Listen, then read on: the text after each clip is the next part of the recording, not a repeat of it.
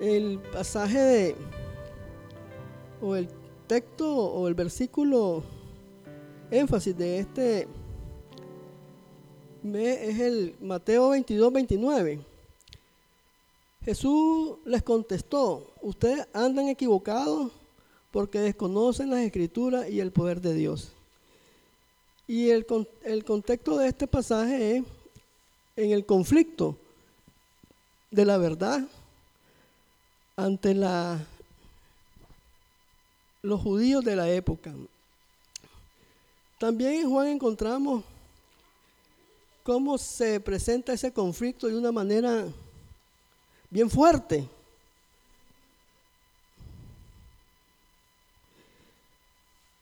Imagínense si analizamos el versículo 31, dice, Jesús se dirigió entonces a los judíos que habían creído en él y les dijo, a los judíos que habían creído en él, a los judíos que se habían convertido a él.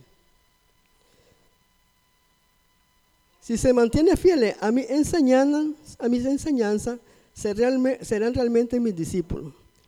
Y conocerán la verdad y la verdad os, y la verdad los hará libres. La verdad es libertad. Y el Señor le está diciendo que si se mantienen apegados a su enseñanza, van a conocer la verdad. Porque Jesucristo es la verdad. La persona de Jesucristo es la verdad. Y miren qué respuesta de los judíos que lo seguían. Nosotros no somos nosotros somos descendientes de Abraham, le contestaron, y nunca hemos sido esclavos de nadie. Ahí hay un desacuerdo entre creyentes que creen en Él, que lo están siguiendo, pero ahora ellos le están rechazando, le están diciendo que lo que está diciendo es una mentira. Ellos nunca han sido esclavos. Porque ellos están pensando en las relaciones económicas que se dan en ese tiempo. Esclavos eran los que le servían a otros porque habían sido comprados, porque se habían vendido por deuda, porque habían sido conquistados. Ellos no entienden de qué tipo de esclavitud le está hablando el Señor.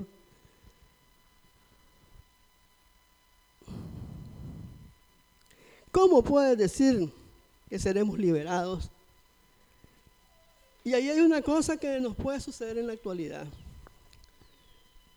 Nos sentimos tan cristianos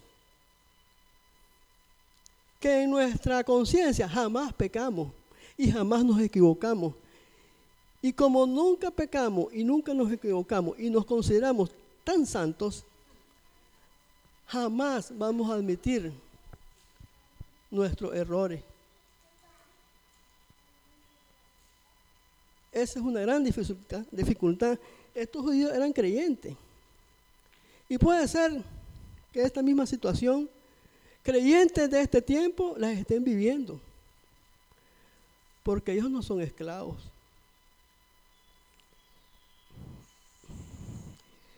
Jesús le dice, ciertamente les digo que todo el que peca es esclavo. Y después Jesús hace una referencia a las relaciones económicas que habían ahí. El esclavo no se queda en casa de la familia, pero el hijo sí se queda en, casa de la familia. ¿Qué le está diciendo el Señor? ¿O qué nos dice a nosotros? Los esclavos del pecado jamás van a heredar el reino de los cielos. No van a tener herencia. El que es liberado por el, del pecado es hijo y recibe lo que es del Padre. Por eso que tenemos que tener cuidado cuando nos jactamos que somos los supercristianos. Porque estamos en peligro de perder la herencia que el Señor nos tiene dispuesta a dar como hijos, como hijos. Por eso tenemos que estar siempre reflexionando si nuestra actuar es de acuerdo a la palabra. Así que si el Hijo los libera, serán ustedes verdaderamente, libres. Eh, el Señor Jesucristo nos ha dado la libertad. ¿Verdad? Nos ha dado una gran libertad que nosotros tenemos que apreciarla. El apóstol Pablo en Gálatas advierte a la iglesia de Gálatas, en Gálatas, de que cuidado, pierden esa libertad que el Señor le ha dado. Porque resulta que el Señor nos ha dado la libertad, pero nosotros podemos volver a la esclavitud cuando nos aferramos a ciertas cosas. En Gálatas era el, asunto de que si era circuncidado o no, o las prácticas judías. Y Pablo les dice, no, ustedes no necesitan nada de eso para ser libres. Y el Señor les dio una libertad integral.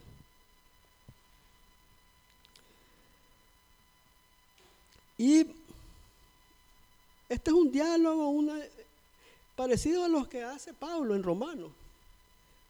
Pablo discute mucho. Y Jesús está aquí en una controversia con estos judíos creyentes en Él. Y no nos extrañemos que en nuestras iglesias de hoy hayan esas controversias entre creyentes. Por la forma en que cada uno cree que está teniendo la razón al interpretar una palabra de Dios. Especialmente si solo se saca un texto y se pone fuera de contexto. Y ahí es las grandes dificultades. Entonces viene y Jesús le reclama con un hecho. Si ustedes fueran hijos de Abraham, no intentarán matarme. Recordándole la tabla de los mandamientos que recibieron en Sinaí.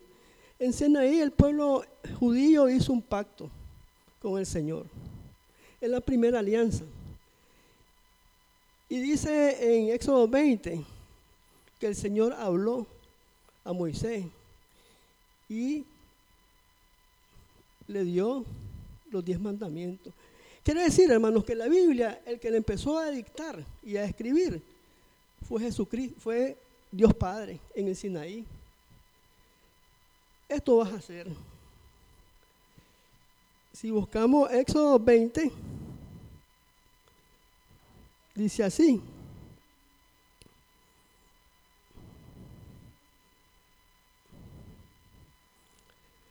Dios habló y dio a conocer estos mandamientos. Yo soy el Señor tu Dios. Y empezamos los diez mandamientos. Allí empezó la palabra de Dios. Allí fue el inicio de la Biblia, dictada directamente en Sinaí. Y allí empezaron a ser escritas por Moisés las leyes mosaicas. A Moisés se le atribuye Génesis. Y de allí empiezan los primeros cinco libros de la Biblia. Levíticos, ¿verdad? Y los que van hacia adelante. El Peutateuco, decía la hermana, exactamente. Pero fue en el Sinaí que empezó a escribirse, porque es donde dice, esto te mando. Entonces, en ese mandamiento estaba el no matarás.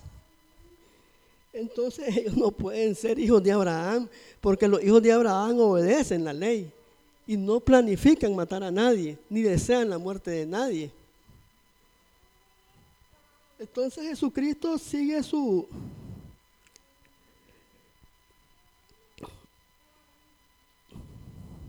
controversia con los creyentes. Y miren, no estamos hablando de fariseos ni de ni saduceos ni herodianos, como en, el, en Mateo aparece. Y se mete a decirle esto a ellos, que ellos no son hijos de Abraham. Y le contestan ellos con una cosa muy curiosa, que a mí siempre me ha llamado la atención.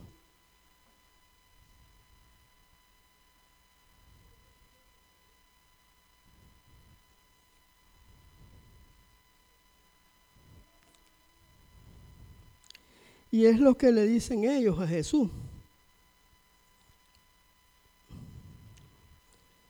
Que ellos no son hijos de fornicación o prostitución. ¿Con qué intenciones? Siempre me he preguntado yo.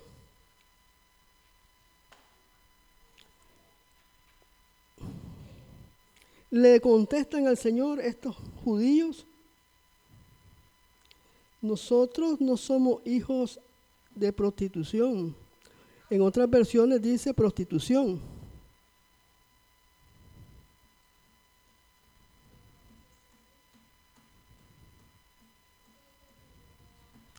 Nuestro, es el 39. Nuestros padres Abraham, Abraham replicaron, si fueran hijos de Abraham, harían lo, harían lo mismo que él hizo. Ustedes en cambio quieren matarme a mí que les he puesto la verdad que he recibido de Dios. Abraham jamás haría tal cosa. Las obras de ustedes son como las de su padre. Nosotros somos hijos nacidos, nosotros no somos hijos nacidos de prostitución, le reclamaron. Tal vez insinuando que Jesús era hijo, hijo nacido de algo incorrecto. Me imagino yo, ¿verdad? Por los rumores del nacimiento virginal de María. Le reclamaron, un solo padre tenemos y es Dios mismo. Ahí a ellos pues dicen, nuestro padre es Dios. Si Dios fuera su padre, les contestó Jesús, ustedes me amarían, porque yo he venido de Dios y aquí me tienen. Ahí nos dice una cosa bien clara el Señor. El que no ama no puede ser hijo de Dios. El que no perdona, el que no ama, incluso al que lo ofende, no puede ser hijo de Dios. Es una enseñanza difícil y dura, que practicarla cuesta, vivirla cuesta. Pero el Señor les dice, ustedes no pueden ser hijos de Dios porque no me aman, porque Dios es amor. Y el que no ama a su hermano no es hijo de Dios.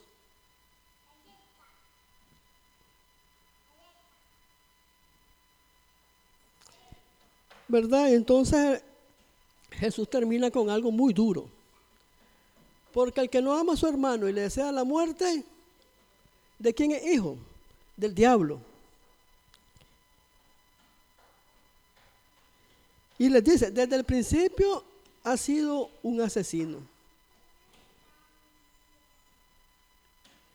Y no se mantiene en la verdad.